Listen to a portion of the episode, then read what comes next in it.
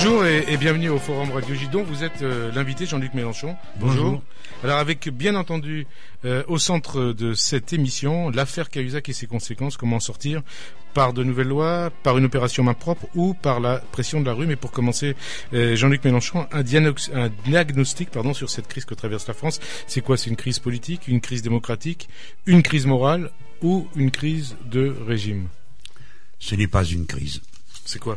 La crise, ça voudrait dire qu'à un moment ou à un autre, on reviendrait à la situation antérieure, que ce serait à un moment quelque chose de grand trouble avant un retour à la normale.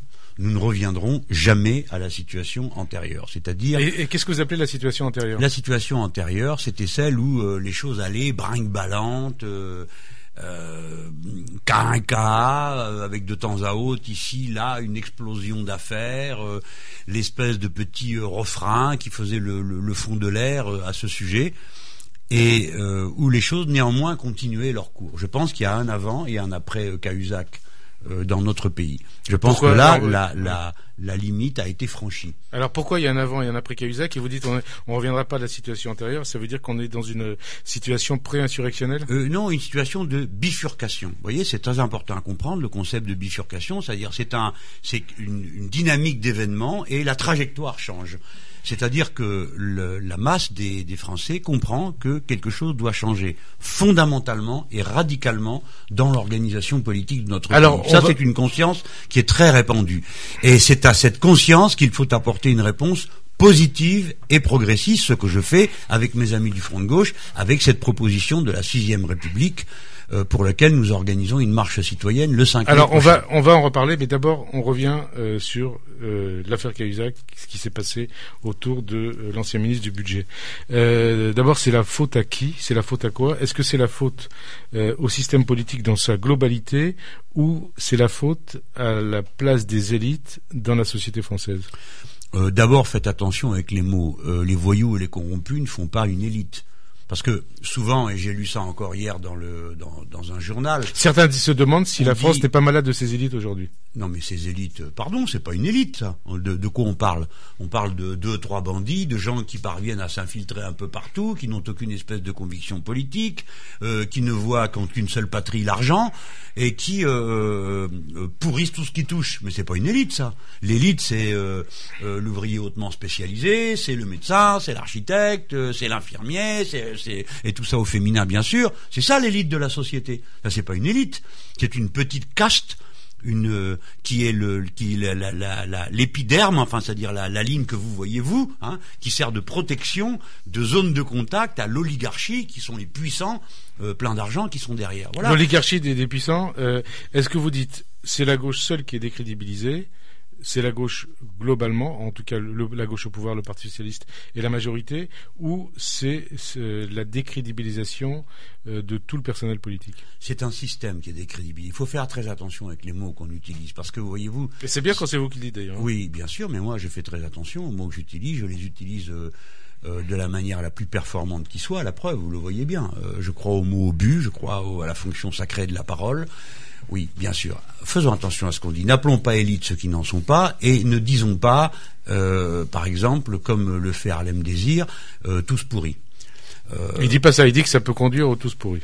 Non, il, il dit que tous sont suspects d'actes pourris. La preuve, il propose un référendum pour renforcer les contrôles sur tous les élus, tous les hommes et les femmes politiques du pays, ce qui est une manière de dire qu'ils sont tous suspects et donc tous suspects d'être pourris. On parlera des solutions, mais, attendez, c'est lui qui dit ça et c'est à moi qu'on le reproche. Mm. Moi, je ne dis pas ça. Moi, je dis il y a un système qui, par sa manière de fonctionner, conduit à ce résultat. Quel est ce système? Premièrement, d'un côté, des institutions ultra rigides qui font remonter tous les pouvoirs sur une seule personne et qui, du coup, déresponsabilisent tous les autres étages. Et tout dépend de la faveur du prince.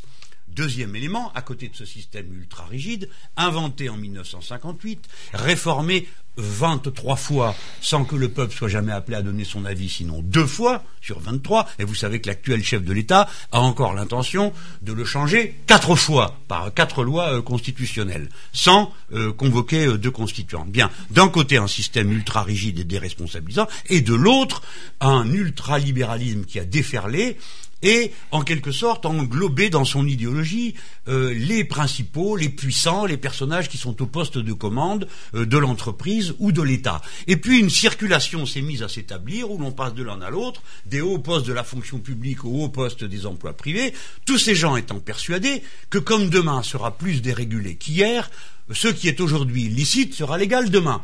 Et donc l'argent, progressivement, aura tous les droits. Et vous les entendez vous dire tranquillement, mais enfin ouvrir un compte à l'étranger, ça n'est pas illicite, et tout le monde de dire ah ben. je ne sais pas, qui dit ça, mais il n'y en a pas beaucoup qui le disent. Si l'avocat de Madame Le Pen, qui a ouvert le compte euh, de Monsieur Cahuzac, il dit. tout le monde ne dit pas ça. C'est ça que je dis. Tout le monde ne dit pas ça. Deuxièmement, nous entendons l'ancien trésorier de campagne de François Hollande dire j'ai ouvert un compte euh, mais ce n'est pas illicite. Ils disent tous, ce n'est pas illicite. je crois qu'il dit qu'il avait des opérations via. nous demanderons à son avocat, il n'a pas besoin de vous pour ça. Non, mais je, mais je... c'est quand même une chose. Qu'est-ce que vous dites bah, Il dit qu'il avait ouvert, qu'il avait euh, des affaires qui passaient par les IKEA et que c'était déclaré euh, aux services fiscaux français. Voilà, donc c'est bien ce que je suis en train de dire. Il est en train de dire que ce n'est pas illicite. Nous sommes d'accord? Bon. Donc ça serait, ça ne serait pas illicite. Mais pour autant, qu'est-ce qu'un paradis fiscal? C'est l'endroit où l'argent du crime, l'argent de la prostitution, du trafic d'êtres humains, l'argent de la drogue vient servir de garantie à l'argent volé au fisc et à l'argent de quelques rares personnes qui mettent là de l'argent par hasard, ce que je ne crois jamais. Autrement dit, voici ce que j'ai à dire, on ne met pas d'argent dans un paradis fiscal autrement que de façon criminelle. Voilà. Et le sentiment Donc, partant, de ce contexte. Mais oui, par conséquent, le, le sentiment d'irresponsabilité qu'ont ces gens, c'est de se figurer que tout ça est normal, du moment que le font et trouvent curieux qu'on leur pose des questions sur le sujet. Voilà. Les paradis fiscaux pourraient être éradiqués et ils devraient l'être. Donc c'est ce que vous demandez au pouvoir actuel et, à l'Europe, éradiquer les, paradis fiscaux. Mais ça, on va s'en Puisque vous êtes député européen. Eux ne feront rien. Écoutez, en 2008, nous étions au sommet de la crise, ils ont tous mis la main sur le cœur, ils ont fait une liste de paradis fiscaux, tout le monde se rappelle de cette pitrerie, non? Hein, et à l'époque, vous me dites, alors monsieur Mélenchon, vous êtes content Ils ont fait une liste. Il y avait 11 noms sur la liste. Trois jours après, il n'y avait plus personne. Il n'y a donc, depuis ce sommet euh, du G20, si mes souvenirs sont bons, de 2008, il n'y a plus de paradis fiscaux dans le monde. Tout le monde le sait, non? Eh bien si, maintenant on découvre qu'il y en a encore. Ce qui veut bien dire que ces gens ne feront jamais rien. C'est pourquoi il faut, préciser les choses. Ces gens, vous parlez de qui? Les puissants du G20 les gouvernements de droite et les gouvernements sociaux-libéraux de la terre entière qui ne font rien contre les paradis fiscaux. Ils ne veulent pas le faire. C'est la même caste. Quand vous voyez que Gerhard Schröder, le tout-puissant euh, et, soi-disant inventeur du modèle euh, allemand, appauvrisseur des salariés euh, allemands, ruineur des droits sociaux allemands, est devenu, sitôt fini sa, sa charge de chancelier SPD allemand, euh, euh, un des dirigeants de Gazprom, vous comprenez que tout ça c'est la même caste, voilà. Et quand je parle, Alors, ça veut dire que quand Pierre Moscovici, quand Pierre Moscovici dit, et il faut renforcer l'échange d'informations de l'Union européenne autour des des, des, des, échanges entre banques, euh, ça va pas assez loin. Mais qu'est-ce que ce malheureux dit et quelle importance ça peut avoir bah, Il est quand même ministre des Finances. Oui, il est ministre des Finances, mais il paraît qu'il dort dans les réunions internationales. Bon, euh, qu'est-ce que vous croyez que pèsent tous ces gens? Rien du tout. Euh, le gouvernement français a capitulé à l'instant où il est arrivé aux, affaires. Au lieu de dire à Madame Merkel, le peuple français vient de me donner un mandat, Madame, aurait dû dire François Hollande. Je lui ai promis qu'on allait renégocier le traité. Je suis désolé du désordre que cela crée, mais on va renégocier car nous sommes la deuxième puissance du continent, bientôt la première population. Donc nous vous demandons de renégocier. Au lieu de faire ça, il lui dit Madame, écoutez, euh, je ne sais pas ce qu'il lui a dit d'ailleurs, mais elle, elle a dit bon, c'est là que vous signez. Il a signé. Alors on va, voilà, on, va... c'est tout. Donc euh, ah pardon, mais euh, Monsieur Aziza, ça a une importance. Quand vous cédez et que vous enlevez le principal outil que vous avez, qu'est-ce qui permet la dérégulation de la circulation des capitaux. Qu'est-ce qui permet la circulation libre et non faussée le traité, de le traité de Lisbonne et le nouveau traité budgétaire. On, revient. Le président l'a signé parce que M. Moscovici vient dire qu'il va faire le contraire maintenant. Il sait très bien qu'il vous ment. Personne ne le croit. On, on, parlera de Pierre Moscovici tout à l'heure, de la politique économique et financière de la France. Mais moi, on va, non, mais on va parler en tout cas de la politique économique du gouvernement. On revient sur l'affaire Cahuzac. Euh, L'exécutif promet un choc de moralité. Harlem Désir, comme vous l'avez dit tout à l'heure, souhaite un référendum. Laurent Wauquiez, lui, propose une une, opération main propre. Marine Le Pen, elle veut une dissolution. Euh, d'autres un remaniement. Euh, et vous, en dehors d'appeler à manifester, qu'est-ce que vous proposez? Et qu'est-ce que vous pensez de ces différentes solutions? Écoutez, d'abord, je voudrais vous remercier très chaleureusement euh, de me poser la question.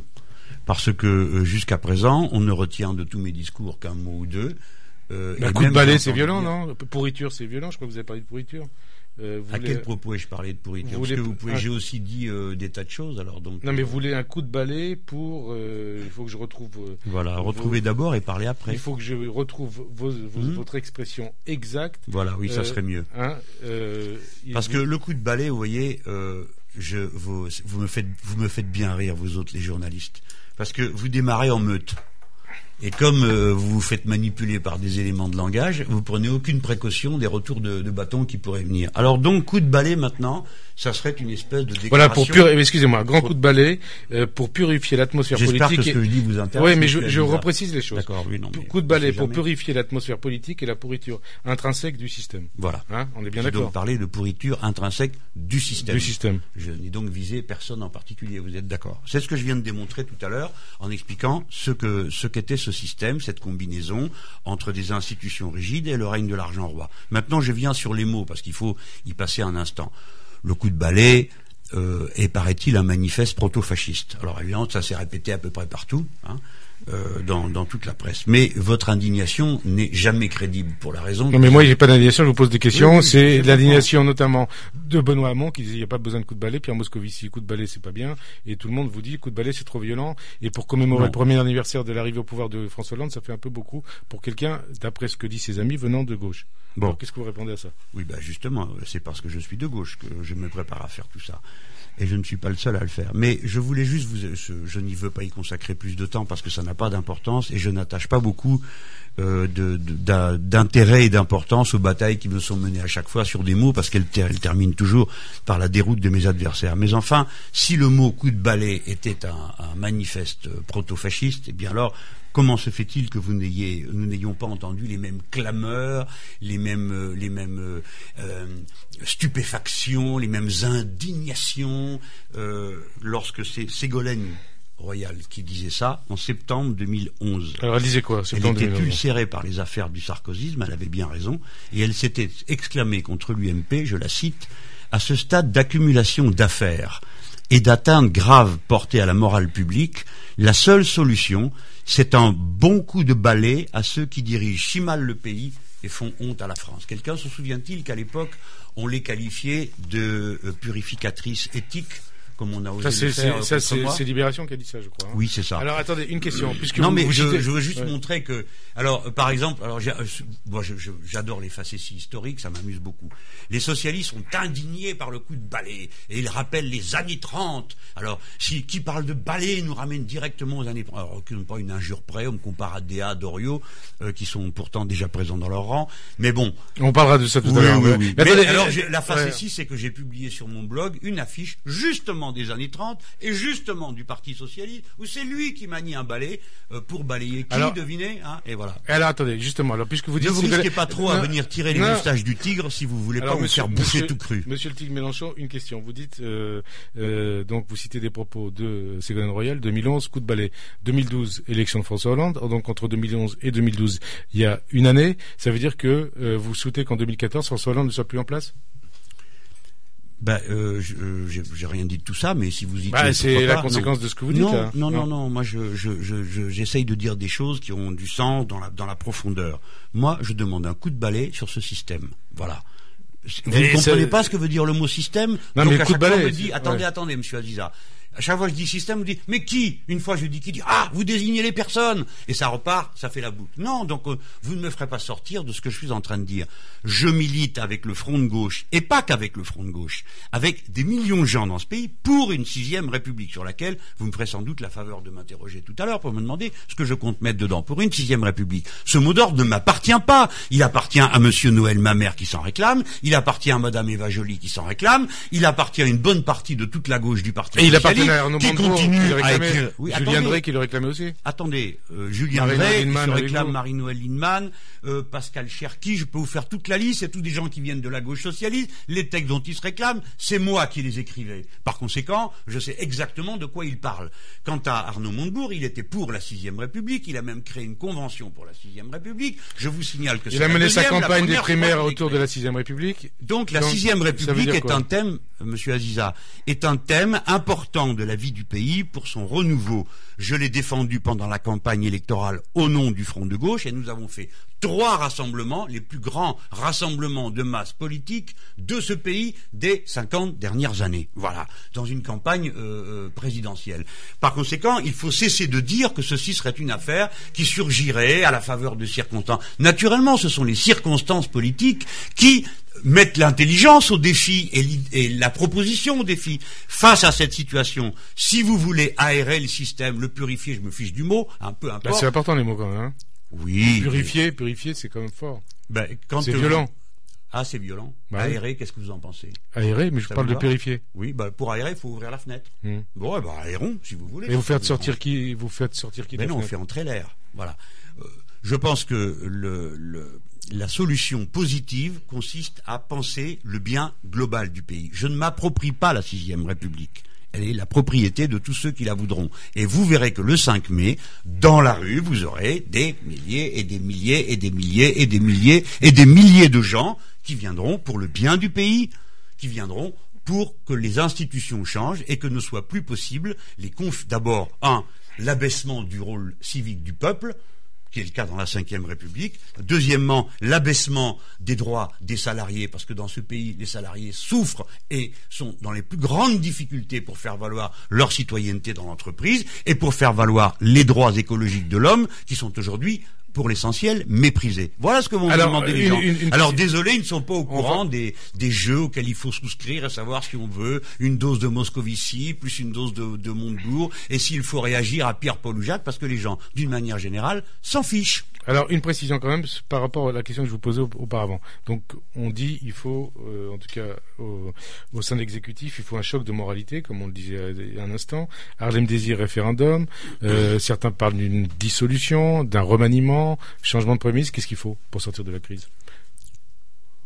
Parce qu'il y a des décisions qui vont être prises, qui doivent être prises. Mais à quoi doit-on répondre? Si l'on doit répondre euh, aux problèmes posés par l'affaire Cahuzac, euh, j'ai donné ma réponse. La réponse, c'est la constituante et la sixième République. C'est-à-dire changer la règle du jeu elle-même. Et pas la changer entre soi, entre amis, en préparant la question, en posant deux, trois questions au référendum, et après, hop, la vie continue. Vous êtes pour le référendum ou pas?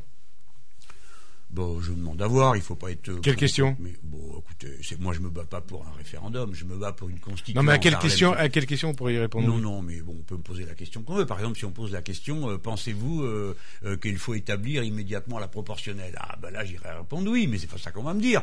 On va me dire, êtes-vous d'accord pour que, dans le cadre de la simplification administrative, le contrôle des élus, qui aujourd'hui tient en quatre feuillets, tiendra au 8 Ah oui, bien sûr. tout ça est grotesque. Remaniement? C'est une. Attendez, attendez. Attendez, prenons les choses dans l'ordre. Vous m'avez posé une question, je vous réponds.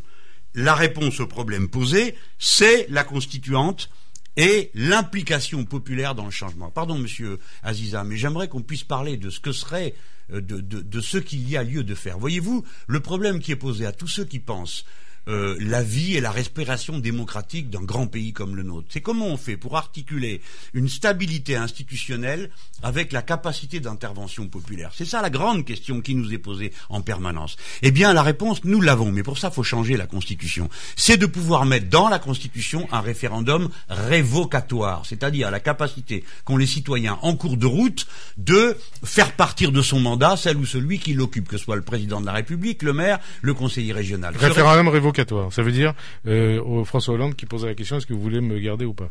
Non, ça ne se passe pas comme ça, Monsieur Aziza, et, euh, je voudrais élargir votre, votre information sur le sujet. Les référendums révocatoires existent dans plusieurs États des États-Unis d'Amérique et au Venezuela depuis euh, le regretté euh, Chavez, et également en Équateur sous Monsieur Correa. Donc, un référendum révocatoire, vous réunissez X de signataires et ensuite il y a un vote. Donc, par exemple, il y a eu un référendum révocatoire contre Hugo Chavez que les révocants ont perdu, mais il a eu lieu. Bien. Donc, un référendum révocatoire, c'est quelque chose de parfait parfaitement maîtrisable, ça n'a rien de, c'est pas la pagaille en permanence, ce n'est pas vrai. Mais ça permet donc en quelque sorte là d'établir une règle euh, d'intervention populaire. J'aime mieux vous dire que euh, qui, qui, fait que tout le monde file droit. Alors file droit. Attendez, on va. Ah ben, vous voyez, c'est un exemple très concret d'une modification référendum révocatoire. Bon, on, avance. C'est pas ça que propose Harlem Désir. Il propose, je sais pas quoi. Euh, tout ça, si je sur la moralisation de la vie politique. Oui, mais euh, pourquoi est-ce qu'il soupçonne tout le monde? Enfin, c'est quand même un comble. Est-ce qu'il soupçonne vraiment tout le monde? Ben, puisqu'il son référendum ne contient que des mesures pour contrôler euh, à, propos des élus, donc il soupçonne tout le monde. Mais c'est pas, moi j'ai jamais dit ça, moi. Je soupçonne pas tout le monde. Je soupçonne un système. C'est ça qu'il ne comprend pas, Harlem Désir. C'est comment le système fait que des individus peuvent à un moment donné, à des points clés, changer de camp. C'est ça qu'il devrait comprendre. Et c'est pas par des mesures administratives qu'on change ça, c'est par des mesures institutionnelles. Mesures institutionnelles au remaniement, ça changerait les choses ou pas un remaniement? Ça c'est leur affaire, c'est pas moi qui. Mais qu'est-ce que vous en pensez? Bah, si c'est pour que je sois le premier ministre, je suis d'accord. Mais sinon? Bah, ça ne me concerne pas. Donc vous êtes prêt à gouverner avec euh, François Hollande? Ben, je suis prêt à diriger le gouvernement, article 20 de la Constitution. Et vous avez combien de députés? Normalement, euh, il y a la majorité avec les socialistes, les écologistes et le Front de gauche. Ça fait une très large majorité. Parce que vous considérez être dans la majorité avec le Parti socialiste? Je ne crois pas qu'on puisse dire ça compte tenu de nos votes, mais je sais qu'il n'y a pas un élu socialiste sans les voix du Front de gauche, il n'y a pas un élu vert sans les voix du Front de gauche, il n'y a pas un élu du Front de gauche. il n'y a pas beaucoup d'élus sans, euh, sans, les voix socialistes. On parle, on parle des, non, mais donc ça veut prochaines dire, élections. écoutez-moi, M. Aziza, ça veut dire que cette assemblée a été élue par les mêmes personnes. Et puisqu'elle a été élue par les mêmes personnes, elle peut, elle peut faire des choix. Soit le centre de gravité est à la droite du mouvement socialiste, comme c'est le cas aujourd'hui, soit il est euh, le centre de gravité est à la gauche de l'hémicycle, plutôt de notre côté. Voilà. Donc euh, ça, c'est le chef de l'État qui doit savoir où il met le curseur. Il a décidé de le mettre à la, à la droite du Parti socialiste, de ne tenir aucun compte, y compris les mieux disposés. J'aime mieux vous dire qu'il y en a quelques-uns dans notre groupe qui sont très bien disposés à l'égard euh, du Parti socialiste. Mais comme ils les traitent comme des chiens, eh ben, on comprend qu'ils ne veulent rien ni de personne. Ils traitent les communistes comme des chiens? Il traite le groupe du Front de gauche comme des chiens, en effet. C'est-à-dire, qu'est-ce, pourquoi, qu'est-ce qu'il, qu'est-ce eh ben, qu'il Ça veut dire que vous pouvez pas passer un amendement. Personne. alors, quand on vous parle, c'est seulement pour vous faire obéir. En cours de route, nous avons vu, par exemple, sur l'ANI, hein, le, vous savez, le, l'accord Medine Medef là qui passe à la. On va en parler après. il présente le texte à la fin de la discussion générale. Le ministre et le rapporteur n'interviennent même pas, ce qui est inouï parce que ça se fait pas. À chaque fois, il y a une réponse aux orateurs qui sont passés. Et comme personne répond, un député trouve le moyen d'aller dire à André Chassaigne, ah, et puis vous, ça vous empêchera pas de demander des places au municipal, comme si euh, la réponse à tous était taisez-vous, sinon vous, vous pour qui se prennent-ils? Et alors André Chassaigne a eu la très bonne réplique qu'il fallait faire dans l'hémicycle, comme on atteste le compte rendu au journal officiel. Si c'est comme ça, on se passera de vous. Alors on, on, on, va dans, dans, dans, le, dans le sens euh, de, l'actualité des questions. On parlera de, de, de cet accord qui, qui, a été signé euh, la nuit dernière à l'Assemblée autour de, du projet Sapin. Euh, Puisqu'on parle de l'Assemblée, est-ce que vous considérez que Jérôme Cahuzac pourrait revenir à l'Assemblée, peut revenir, a le droit de revenir à l'Assemblée s'il le souhaite? J'ai cru comprendre que constitutionnellement, il en avait le droit. Est-ce qu'il est qu'il peut le faire d'un point de vue moral? Mais moi, j'ai d'un point de vue moral, tout ce qu'il fait est immoral. Donc, euh, euh, qu'il reste ou qu'il s'en aille, tout est immoral. Alors qu'il vienne là, c'est un défi hein, euh, absolu. Bon, je, d'ailleurs, je sais qu'il y a des gens qui interviennent pour qu'ils reviennent pas, mais même ça, ça pose problème. Au nom de quoi il aurait au nom de quoi ils lui demandent de ne pas revenir de leurs vieilles amitiés De quoi? Mais qu'est-ce que vous en pensez? Il, Vous lui lancez ah bah, un appel, ne revient pas à l'Assemblée ou ah pas bah Non, je pense qu'il a strictement rien à faire là. C'est le temple de la République, c'est le cœur de la vertu. Euh, qu'est-ce qu'il fait là, quoi? Alors, euh, je lui propose d'aller retourner discuter avec l'extrême droite euh, dans un de ses banquets qu'il affectionnait. voilà. Alors, on poursuit. Euh, ça nous, ça nous conduit à, continuer, à continuer à parler de, de, ces affaires. Le Monde a pointé cette semaine la responsabilité d'un certain nombre de banques françaises. Vous parliez tout à l'heure des paradis fiscaux, donc qui prospèrent à l'abri, à l'abri des, des, paradis fiscaux. La justice rôde autour de Nicolas Sarkozy à, à travers l'affaire Karachi, l'affaire des sondages de l'Élysée, l'affaire Tapi Lagarde. On voit réapparaître être aussi, donc selon ce papier du Monde, euh, l'affaire du financement du Parti républicain de François Lothar. Et donc, euh, quand on vous entend parler de ce grand coup de balai dont vous avez parlé un instant, et de votre volonté de purifier l'atmosphère politique et la pourriture intrinsèque du système, ça veut dire quoi? Euh, Est-ce que c'est vous comprendre que de dire que la politique, la vie politique est gangrénée, ou c'est autre chose? Mais je pense avoir déjà répondu. C'est un effet de système, je l'ai décrit. Euh, il y a un instant. Maintenant, vous venez d'évoquer un fait plus particulier et qui retient, qui doit retenir notre attention. plusieurs journaux sont en train de publier, de travailler sur une liste de personnes impliquées euh, dans des de personnes physiques ou morales. Oui, oui physiques ou morales, euh, impliquées euh, euh, dans des trafics avec des comptes dans les paradis fiscaux. la liste des Français concernés comporterait 110 noms. Pour des raisons qui lui appartiennent, le journal Le Monde publie des noms qu'il choisit lui. il ne faudrait pas que ce soit une façon de cacher les autres. Mais le journal fait bien ce qu'il veut. Cependant, euh, moi je pose la question, le gouvernement doit demander à récupérer cette liste. Parce que ce sont des fraudeurs du fisc, si on a bien compris ce que nous explique le monde. Si ce sont des fraudeurs du fisc, ce sont donc des délinquants de nationalité française. Et donc la justice française a à en connaître. Je m'étonne que cette liste n'ait pas encore été demandée. Et vous demandez en tout cas officiellement, publiquement, au gouvernement français de réclamer cette liste. On s'en saisisse et que nous la connaissions intégralement il n'y a pas de raison, si cette information existe, que certains fassent un tri dedans euh, et que nous soyons, euh, nous tous, euh, condamnés à regarder ça et que l'État ne dise rien. Donc je, je, suis, pardon, mais je voudrais quand même insister sur ce point. Les mêmes qui me font la morale depuis quelques jours et s'indignent de mes propos, de mes outrances, etc., proposent des référendums pour montrer du doigt tous les élus du pays en les rendant suspects n'ont rien à dire quand ils entendent pourtant, en ouvrant le journal que tout le monde lit tous les jours, quand on fait de la politique, qu'il y a une liste de 110 personnes directement et personnellement impliquées, ils n'ont rien à dire sur le sujet. La première chose qu'ils auraient à dire, c'est nous voulons cette liste, la justice doit en être saisie, et nous demandons euh, au grand quotidien de nous faire la faveur de publier les 110 noms et pas seulement ceux que je ne sais quel comité théodule aura décidé de faire Puisqu'on parle de liste, puisqu'on parle de liste, est-ce qu'on n'est pas entré euh, dans l'ère du soupçon et de la délation, avec le risque euh, éventuellement de lettres anonymes et leur cortège de fausses rumeurs et de fausses accusations? Ben, D'abord, les lettres anonymes, on n'est pas obligé d'en tenir compte. Est-ce que nous sommes dans l'ère de la délation? Je n'en sais rien. Personnellement, je ne dénonce personne. D'autres que nominalement, ce dont il m'est fait grief. Bon. Euh, je sais pas, peut-être, euh, mais euh, le pire risque, c'est alors c'est quoi l'inverse de ça? C'est, je le connais la, réponse. Hein, il ne faut rien dire, il ne faut rien faire. attention, dès qu'on dénonce quelqu'un, c'est une attaque personnelle, on dénonce le système, ah, tous pourris. Bref, taisez-vous, taisez-vous, taisez-vous. Pourvu que le monde puisse recommencer comme avant, dans la tiédeur, la moiteur, du silence et de l'ombre bienfaisante, où chacun peut faire ses petites affaires sans être embarrassé. Et alors on dit, Jean-Luc Mélenchon, il souffle sur les braises de la même manière que Marine Le Pen, et le Parisien titre aujourd'hui, Mélenchon, Le Pen, les grands gagnants. D'abord, euh, je ne sais pas, euh, je ne peux pas être gagnant quand mon pays y perd, mais je vais vous dire quand même euh, quelque chose. C'est très, c'est très étonnant de m'entendre dire je souffle sur les braises. Écoutez, c'est qui qui les a amenés les braises? Et qui est-ce qui les entretient? C'est pas moi. C'est qui? C'est pas moi qui publie tous les jours un nom. C'est pas moi qui ai publié le nom du trésorier de François Hollande. Hein c'est pas moi. C'est le journal Le Monde. Puis le lendemain, euh, le nom du baron de Rothschild. Puis assez simple, c'est celui qui est mort. Ça tombe bien pour ceux qui sont vivants. Euh, c'est pas moi qui ai publié une liste de banque. C'est pas moi qui vais continuer de m'en donner encore. C'est pas moi qui à midi euh, vais, paraît-il, euh, euh, donner encore de nouvelles informations comme compte le faire Mediapart. C'est pas moi. Dans ces conditions, qu'est-ce qu'on me reproche? D'en parler? Il faudrait donc que je me taise. C'est bien ce que je dis depuis le début. Ils veulent bien, ils veulent le beurre et l'argent du beurre. C'est-à-dire, on fait semblant. On est dans la démocratie, la preuve, on en parle. Mais surtout, on en tire au tir. Vous, n'avez pas répondu à la question de tout à l'heure. Est-ce que vous, vous considérez, il y a un, confidentiel du, du, journal Dimanche qui indique ça, que nous sommes dans une situation pré-insurrectionnelle Et qui est-ce qui dit ça? Vous diriez ça. Ah C'est vrai ou pas? Je dis pas ça. Non, je dis pas ça parce que mon imaginaire politique est beaucoup plus riche que ce qu'on m'attribue.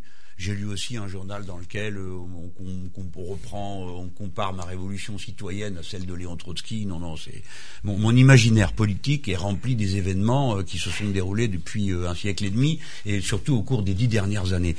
je pense que les choses ne vont pas se passer comme ça. Voilà comment elles vont se passer. à un moment ou à un autre, un endroit du système va se bloquer. Et ce blocage provoquera l'effondrement. C'est ce qui va se produire inéluctablement en Grèce, à Chypre, ailleurs et dans toute l'Europe du Sud, puisque c'est l'Europe du Sud qui est en situation euh, aujourd'hui la plus durement tapée par les politiques absurdes imposées par la droite allemande euh, à toute l'Europe. Et surtout parce que cette Europe du Sud est en situation de gémellité euh, politique et culturelle avec l'autre rive de l'océan Atlantique. Ce n'est pas du folklore. Ce que je vous raconte, c'est de l'anthropologie politique, si vous voulez, en, en, quelque sorte. Donc voilà comment ça va, ça va se passer comme ça. Auparavant, avant, il y aura des marées citoyennes que je souhaite, pour ma part, de, toutes mes forces, qui vont montrer que les Français veulent s'impliquer dans les affaires, n'acceptent pas que tout ça se règle et se fasse en dehors d'eux. La manifestation du 5 mai euh, n'est pas spécifiquement une manifestation euh, front de gauche, c'est ce que nous pouvons appeler une marée citoyenne. Elle va d'ailleurs être préparée par des assemblées citoyennes dans les bourgs et les villages, mais ce sera une marée citoyenne, comme vous en avez euh, à Madrid, comme vous en avez au Portugal. Si tous ces gens qui avec, avec mais là vous parlez, vous avez parlé, c'est la troisième fois que vous parlez de cette manifestation depuis le début de l'émission, mais on comprend pas très bien votre objectif. C'est quoi C'est que François Hollande s'en aille ou pas? Sérieusement, vous le croyez, Monsieur Aziza, que je fais une manifestation pour faire partir Monsieur Hollande? Ah ben On peut se poser la question. Ah, c'est assez étrange de se poser une question pareille. Non, c'est pas l'idée que je m'en fais.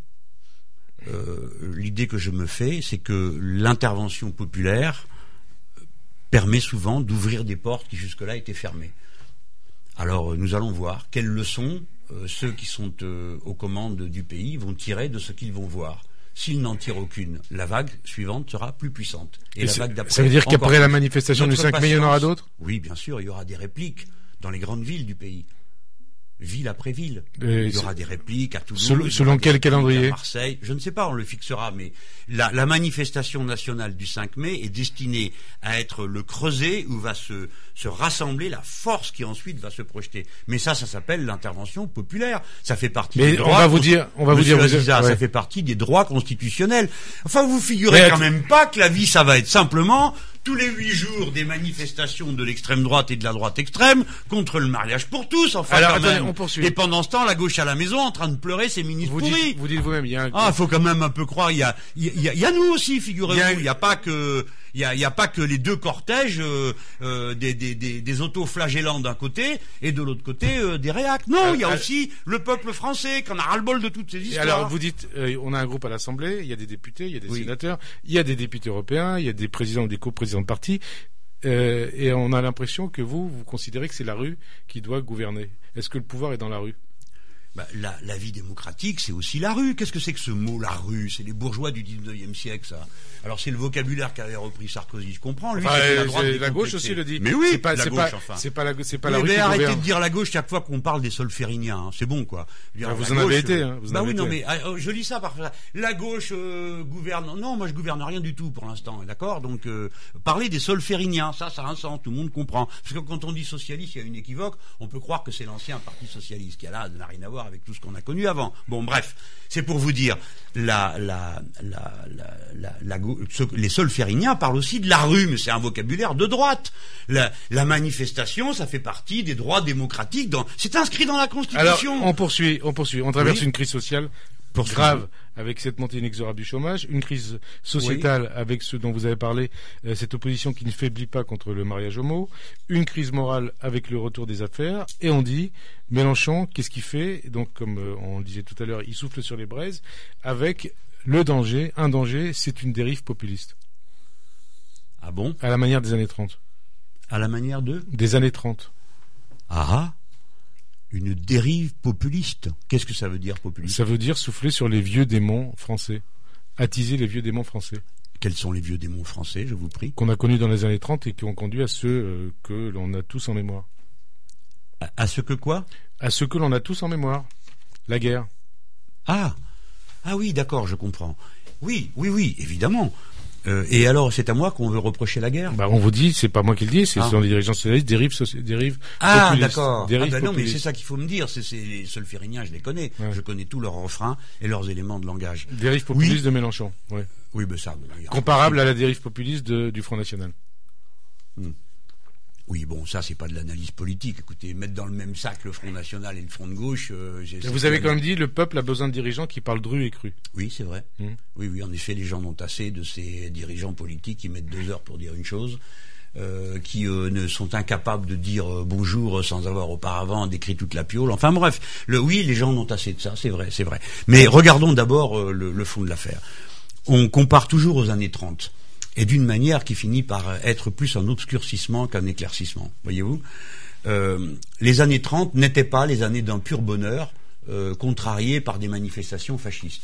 Les années 30 sont celles d'un chômage de masse, euh, d'une d'activités criminelles innombrables euh, de, de euh, des puissants, des importants, des riches. Mmh. Et sur cette base, c'est sur cette base qu'a prospéré d'une part le fascisme, mais d'un autre côté également la gauche. Voyez-vous Le Front populaire. Le Front populaire, exactement. Et en France, nous avons une réponse, le Front populaire. Et le Front populaire, c'est un cartel électoral et une mobilisation de masse des Français. Et pourquoi le Front populaire a-t-il pu euh, avancer de cette manière? Notamment parce qu'en France, on a eu le courage, qu'il n'y a pas eu dans d'autres pays, d'interdire. Mais alors, ce qu'on vous dit, ce que vous disent vos ex-camarades du Parti socialiste, c'est Jean-Luc Mélenchon, c'est pas le Front populaire qui va mener au pouvoir, c'est l'extrême droite. Oui, ben je comprends bien qu'ils le disent, parce que ce qu'ils essayent de faire. Ce sera, c'est pas lui qui gagnera, ce n'est pas l'UMP qui gagnera. Je comprends, je, j'ai très bien compris le raisonnement. C'est un, c'est une forme de d'étranglement du débat, parce que ils disent, vous voyez, ce que nous faisons ne sert à rien, ne mène nulle part. Euh, nous avons fait le choix de la politique de l'offre, c'est une catastrophe pour euh, le chômage, euh, il n'y aura pas de croissance, nous avons cédé aux Allemands, mais surtout taisez-vous, ne faites rien, souffrez en silence. Taisez-vous, taisez-vous, parce que sinon, ça sera à l'extrême droite, Madame Le Pen, ouh, puis après on découvre que leur principal dirigeant, celui qui est le premier en ligne pour aller faire les poches des gens, serrer le kiki à tout le monde et comprimer la dépense publique, est directement lié au diable auquel, paraît-il, euh, euh, je conduirai moi. Mais pour l'instant, c'est eux qui sont qui mangent avec le diable. Et la cuillère n'est pas longue. Eux, c'est qui Les socialistes qui font des comptes offshore avec le conseiller financier de Madame Le Pen. Et Madame Le Pen, qui savait, n'a rien dit. Et elle dit, oh ben mon conseiller, je l'ai connu il y a 25 ans, je ne sais pas quoi. Peut-être bien, mais le conseiller savait que le compte existait, puisque c'est lui qui l'a ouvert. Et quand l'affaire est sortie, son devoir à elle aurait été de dire je sais que c'est vrai. Elle ne l'a pas fait. Pourquoi? Parce que ces gens-là doivent avoir des intérêts communs. Ces gens-là, c'est-à-dire, on va je parle, je parle, je parle des, de tous ceux qui ont partie liée à l'argent caché, à l'argent sale. Vous savez que, vous mettez moi que ça existe. Est-ce que vous mettez dans ce groupe François Hollande et, les ministres actuels? Mais Monsieur Aziza, au nom de quoi je le ferai ah bah, Je vous pose la question, c'est tout. Et puis euh, euh, François Hollande est un brave homme, personne ne lui reproche d'être euh, un corrompu, personne ne pense que personne n'a de soupçon moral sur lui. C'est un brave homme, il est, il est, gentil, il est totalement débordé par la situation. Quand, vous dites c'est un brave, attendez, quand vous dites c'est un brave homme, il est gentil, il faut prendre ça au premier degré, au deuxième degré, au troisième mais degré? Mais non, mais prenez-le pour ce que c'est. Vous le voyez bien, il est tout aimable et souriant, il, il fait des, des plaisanteries très drôles, c'est la vérité ça quand même, non Tout le monde le sait. Bon, mais politiquement, il est complètement débordé parce qu'il s'est trompé. il l'a dit l'autre soir à la télévision devant tout le monde. Il a dit je ne m'attendais pas à ce que la crise dure autant et qu'elle soit aussi profonde. Donc, il n'a rien compris à la nature de la crise On va parler d'un autre brave homme. Oui, c'est ça. A priori, chose, mais euh, quand même ça, ça a de l'importance. C'est lui qui dirige l'État. On poursuit. Après Cahuzac, l'opposition et une partie de la gauche de la gauche cible Pierre Moscovici. Est-ce que ces, explications concernant le, l'enquête qui a été menée concernant Jérôme Cahuzac vous suffisent, vous satisfont, ou est-ce que vous dites on lui, on, lui fait un procès injuste, ou vous dites en tout cas euh, pour prendre les mots d'un de vos lieutenants, c'est un salopard. Attendez, attendez. D'abord, ce n'est pas mon lieutenant, mais mon camarade, euh, François Delapierre, qui s'exprimait à propos de, de, Pierre Moscovici dans le congrès du parti. Il ne s'agissait pas de l'affaire Cahuzac, il s'agissait de Chypre. Oui, tout à fait. Bien. Non, mais attendez, ça a de l'importance parce que euh, nous, nous considérons que la morale à avoir avec les décisions politiques qu'on prend. Quand on est un ministre français et que l'on participe à une réunion euh, de ministres de toute l'Europe, des autres pays, donc en face il y a un ministre allemand, etc., etc., etc., eh bien on tient la position qui est conforme aux intérêts fondamentaux de la République française. Si vous appliquez à chiffre tel traitement, ça veut dire que vous acceptez demain qu'il soit appliqué à la France, le cas échéant. Eh bien, moi, je dis la chose suivante. Si j'avais été à la place de Pierre Moscovici, j'aurais dit jamais je ne serai d'accord pour que vous appliquiez ce remède à Chypre, parce que jamais je ne serai d'accord pour que vous l'appliquiez à Est-ce que vous dites aujourd'hui... Et c'est dans ce cadre-là que François de la Pierre a dit, le fait qu'il ne l'ait pas fait est immoral et ça fait de lui un salopard. Alors l'expression depuis a fait Flores et on me la resserre à toutes les occasions. mais est-ce que faut la remettre dans son oui, Mais, mais est-ce que vous dites aujourd'hui, est-ce que vous dites aujourd'hui, euh, euh, on fait un procès injuste à Pierre Moscovici À quel propos? À propos de Cahuzac, de, de, de l'enquête qui a été menée concernant Jérôme Cahuzac, où vous dites, on lui fait un procès injuste. Euh, ah ben, il n'y a pas de problème un, autour on lui fait un procès tout à fait juste. Il a été nul. La preuve, c'est que euh, la, la, la justice en, en 15 jours et Mediapart en 4 mois ont trouvé ce qu'eux n'ont pas réussi à être capables d'établir en un an. Ils ont donc été nuls. Il peut rester à sa place ou bon à rien. Il peut rester à sa place. Attendez, mais complétons parce que pendant qu'on y est, on, on va finir le, le déballage. Alors donc, sitôt que cette affaire éclate, tout d'un coup, on ne sait pas pourquoi, en 48 heures, la presse réussit à trouver le lien qu'il y a entre le conseiller financier personnel de Madame Le Pen, Monsieur Cahuzac, les repas qu'ils ont fait, tout ça. Tout ça en 48 heures, on ne le savait pas avant, on ne le savait pas pendant la campagne présidentielle. D'où sortent toutes ces infos? Ça veut bien dire que tout ce petit monde s'est protégé les uns les autres. De la sphère médiatique à la sphère politique.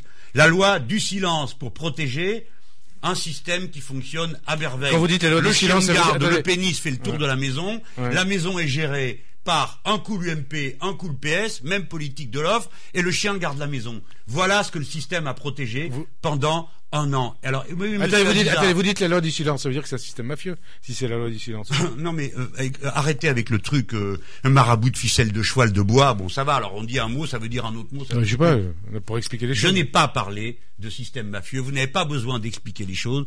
à Frédéric Aziza, ne, ne, tombez pas à votre tour dans ce tort du journaliste qui prend ses auditeurs pour des crétins qui ne comprennent pas. Je, crois pas que les auditeurs ont parfaitement compris ce que je voulais dire et ils n'ont pas besoin qu'on leur fasse des comparaisons. Est-ce que Pierre Moscovici peut rester ministre, peut rester à Bercy aujourd'hui? Je ne suis pas le président ni le chef du gouvernement. Si vous étiez président... si j'étais le chef du gouvernement, c'est clair qu'il ne serait pas le ministre de l'économie et des finances. Il ne le serait D'abord parce que, pardon? Il ne le serait plus ou ne le serait pas?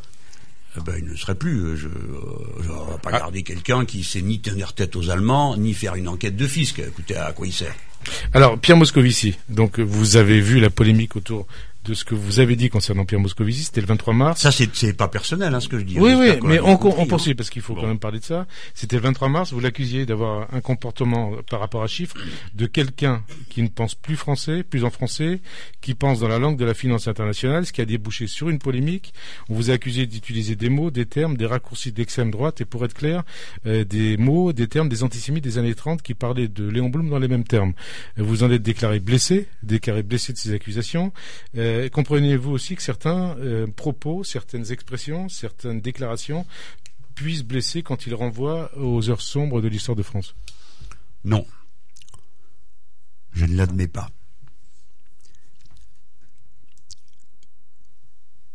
C'est une vilenie que je ne pardonnerai jamais.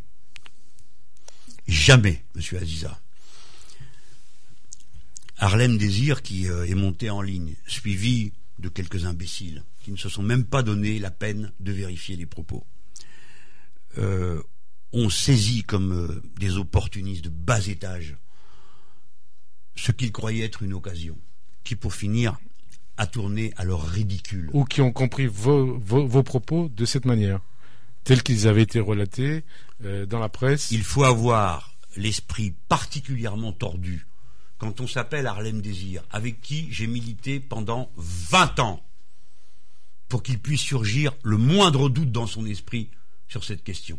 Pour d'innombrables raisons, il ne pouvait pas y en avoir dans son esprit. Il a donc sciemment et délibérément utilisé l'argument de l'antisémitisme pour le prostituer, l'utiliser à des fins bassement politiciennes. On ne joue pas avec ça. Voilà ce que j'ai à dire. Et vous avez été nombreux dans cette affaire à marquer, quelle que soit votre distance politique avec moi, qu'elle soit d'origine professionnelle ou de conviction politique, que vous n'étiez pas d'accord. Et si mes souvenirs sont bons, vous-même, Monsieur Aziza, vous l'avez fait, raison pour laquelle j'ai accepté d'être votre invité ce matin, car sinon je ne serais pas venu. Je ne parle pas avec les gens qui me traitent de cette manière. Et j'estime que cette mise en scène mélodramatique permanente euh, l'instrumentalisation des souvenirs euh, crée une ambiance épouvantable entre nous hein, dans ce pays. il, serait temps d'arrêter de jouer avec ces images, ou alors de le faire d'une manière sérieuse et conséquente. Alors on poursuit, on poursuit quand même. Je, je comprends ce que vous dites. Quand je dis sérieuse et conséquente, voilà ce que j'ai à dire à Harlem Désir. Retourne lire ah, et en particulier ce que je t'ai appris à lire. Et tu sauras que la dernière fois que nous avons eu à nous accrocher dans l'histoire sur cette affaire, ce sont les sociaux-démocrates allemands qui, après avoir assassiné les dirigeants politiques du Parti communiste allemand, ont fait voter pour Hindenburg plutôt que pour Ernst Allmann, c'est-à-dire plutôt que pour un communiste, et c'est Hindenburg qui a appelé Hitler au pouvoir. D'accord? Par conséquent, nous avons dans cette histoire, l'histoire doit être maniée avec intelligence et pas pour être jetée à la figure des uns des autres. Apprenons une bonne fois, d'abord à ne pas manipuler les mots pour leur faire dire n'importe quoi, et deuxièmement, tirons les leçons de l'histoire. Nous ne faisons pas de barrage de type front républicain, front démocrate, qui est une efficacité. On ne le fait qu'en étant soi-même, en portant jusqu'au bout les valeurs de la gauche quand on est de gauche, et jusqu'au bout les valeurs de, de, de, de l'idéal euh, socialiste. Il nous reste, il nous reste 6-7 minutes, donc pas beaucoup de temps. Là, je vous ai livré mon, mon impression. On, vous, on entendait, on, on entend votre passion, dire la rage que j'ai d'avoir été traité de cette façon. Votre passion et votre émotion. Euh, D'ailleurs, Julien Drey, ici même, ici même à l'antenne de Radio J, avait dit que ce procès en antisémitisme était un faux procès qu'on vous faisait, mais, mais quand même, il y a un certain nombre de dirigeants socialistes qui continuent à, critiquer vos propos, votre langage. Euh, Aurélie Filippetti vous lance aujourd'hui Yabasta. Bruno Leroux euh, disait tout récemment Mélenchon, plus il est isolé, plus il hurle. ah, c'est moi qui suis isolé. Harlem Désir, donc. Je lui souhaite mon isolement à ce petit-là. Euh, je lui souhaite mon isolement. Il a qu'à aller dans la rue. On y va tous les deux, Bruno Leroux et moi. Et Jean-Christophe. Écoutez, on y va. Il met son poing à la rose et moi je mets mon badge front de gauche. On fait 200 mètres dans une rue populaire, si vous voulez. Hein. Vous, Monsieur Aziza, vous mettez sur un trottoir à côté de lui et vous demandez à un de vos collègues de monter pour voir lequel est le plus. Jean-Christophe Cambadalis, vous braconnez sur les terres nationalistes. Euh, est-ce que vous jouez pas avec mais ça dépend. non, mais la polémique c'est normal. Je demande pas. Euh, moi-même, je, je, suis, euh, je suis polémiste. J'envoie des mots. Je, je, je, trouve normal qu'on me réplique. Je, je, ne suis pas choqué Est-ce que vous ne jouez pas avec Non, ce que je n'accepte pas, c'est qu'on utilise des arguments. Euh, comment dire qu'on me, qu me mette dans la case qui est pas la mienne. Je ne suis pas un antisémite. Euh, je ne suis pas un nationaliste, il le sait, Jean-Christophe. Non, mais est-ce que vous ne jouez pas avec le feu? Est-ce que vous ne réveillez pas les vieux démons chez les Français? Mais ça puisque vous dites, puisque vous... Alors, Monsieur Aziza, la, quelle est la solution? Je dois me taire, c'est ça, et attendre que Monsieur Jean-Christophe Cambadélis vienne me dire ce que je dois faire en matière d'amour de la patrie. C'est bien ça, n'est-ce pas la, Non, c'est pas ça, mais je vous Oui, parce qu'il faudrait d'abord qu'il apprenne à comprendre ce que c'est. Parce qu'il y a des gens qui ne sont pas fondés euh, à me donner des leçons. Le, moi, il me considère comme un nationaliste. On vous a critiqué aussi par rapport à votre soutien à Hugo Chavez.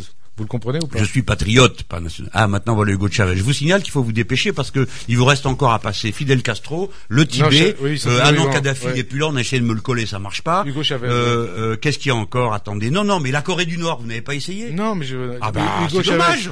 Vous dites ça, fait partie des grands classiques quand même. Là, vous, allez vous le faire reprocher. Vous êtes amoureux de la Corée du Nord, non quand même pas. Non, non, je n'ai jamais été partisan. Vous savez, moi, au contraire de Libération, j'ai jamais soutenu Mao Tse-tung ni Pol Pot.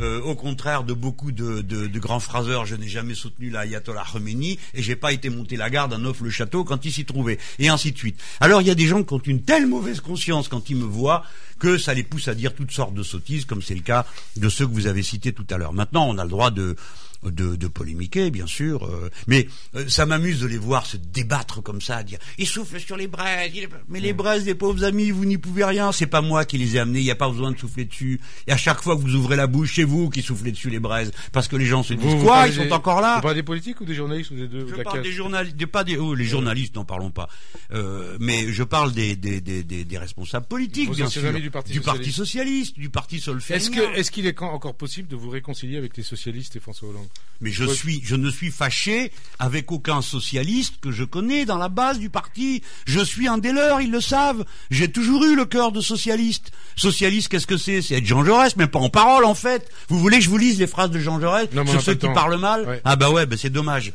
Parce que Jean Jaurès aussi, on lui a fait ça. Jean Jaurès aussi, on le traitait de vendu aux Allemands, lui, c'était l'inverse. Vous êtes le nouveau Jean Jaurès? Bon, j'aimerais bien, ça me ferait de l'honneur, ça c'est clair. Mais bon, euh, on n'en est pas là, on n'en est pas là. Et Alors, surtout, j'aimerais bien finir autrement. Alors sur sur la sur la l'actualité donc il y a le non mais je plaisante pas parce que vous comprenez une semaine on me traite d'antisémite vous finirez par trouver des gens qui le croient euh, la semaine d'après on me traite euh, de ceci la semaine d'après de cela et de cette manière on excite toutes sortes de genres de fous Euh, je veux pas raconter ce qui est devenu ma vie. on vous a menacé bah, Qu'est-ce que vous croyez? Bah, je vous pose la question. Hein. On vous a menacé? Vous N'encourageons pas les mauvaises vocations. Vous, vous sentez en danger? Non, non. De ma vie, je n'ai eu peur. C'est un trait familial. Mais vous vous sentez en danger ou pas?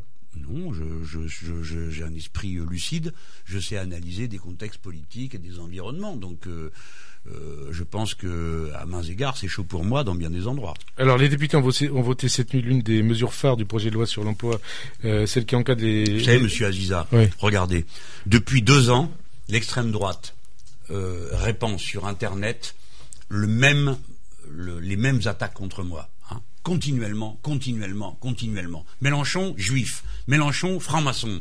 Mélenchon, il gagne la paye d'un député et d'un sénateur. Ça dérange pas ces abrutis qu'on puisse pas être les deux à la fois, euh, député européen et sénateur. C'est-à-dire, c'est tous les jours, tous les jours, tous les jours. Et tous les jours, il y a des imbéciles qui relaient sur Internet. Et je peux vous parler d'Internet, je sais ce que c'est, je sais ce que c'est Twitter, et je sais, je, je vis cela. Et je peux vous dire qu'après une émission qu'on a fait sur la chaîne parlementaire, il y a eu des propos assez désagréables concernant les journalistes et les journalistes juifs eh bien, qui sont arrivés sur les sites. Hein. J'espère que vous ne me soupçonnez pas de les avoir sollicités, car je méprise ceux qui les ont envoyés et vous avez toute ma sollicitude et mon soutien. Alors une, une question. Les députés ont voté cette l'une des mesures phares euh, du projet de loi sur l'emploi, celle qui encadre les accords de maintien dans l'emploi, en cas de graves difficultés conjoncturelles. Une mesure qui donne donc plus de flexibilité aux employeurs et si les employeurs refusent, ils pourront être licenciés.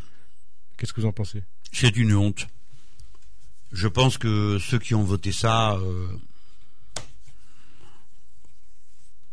ont choisi leur camp. C'est-à-dire c'est le camp des puissants. Pourquoi? J'explique. Le patron de la grande entreprise vient, il vous dit Je vous rallonge votre temps de travail. Je vous bloque votre paye. Et vous, ou sinon je vous supprime votre emploi. Ça, ça s'appelle le revolver sur la tempe. Et il vous dit C'est où votre cervelle ou votre signature qui aura en bas de la feuille? Vous signez. Vous ne voulez pas signer. Jusqu'à présent, vous aviez cette possibilité en disant Hop, c'est une modification substantielle de mon contrat de travail. Vous pouviez déposer un recours. Ça, c'est fini. Maintenant, vous êtes tout nu, désarmé. Cette loi est remplie de dispositions qui livrent les travailleurs à la merci du carnet de commandes et euh, de, de, de, de, la volonté de, du vous dites, vous dites c'est pire que sous Sarkozy?